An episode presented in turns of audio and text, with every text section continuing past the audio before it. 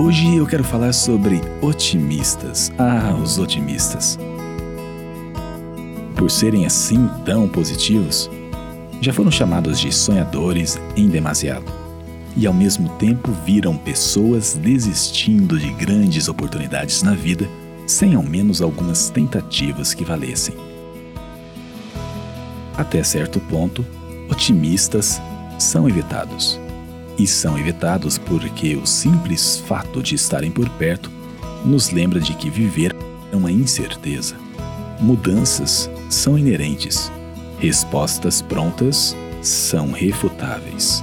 Pior, desmascaram a nossa própria mediocridade. Você pode pensar o que quiser sobre otimistas, mas jamais conseguirá ignorá-los. De alguma forma e em algum momento, todos nós precisamos deles, delas. É melhor o otimismo que leva para frente do que o pessimismo que perpetua na mesmice. Na vida e nos negócios, precisamos de mais, sim, precisamos de mais otimistas.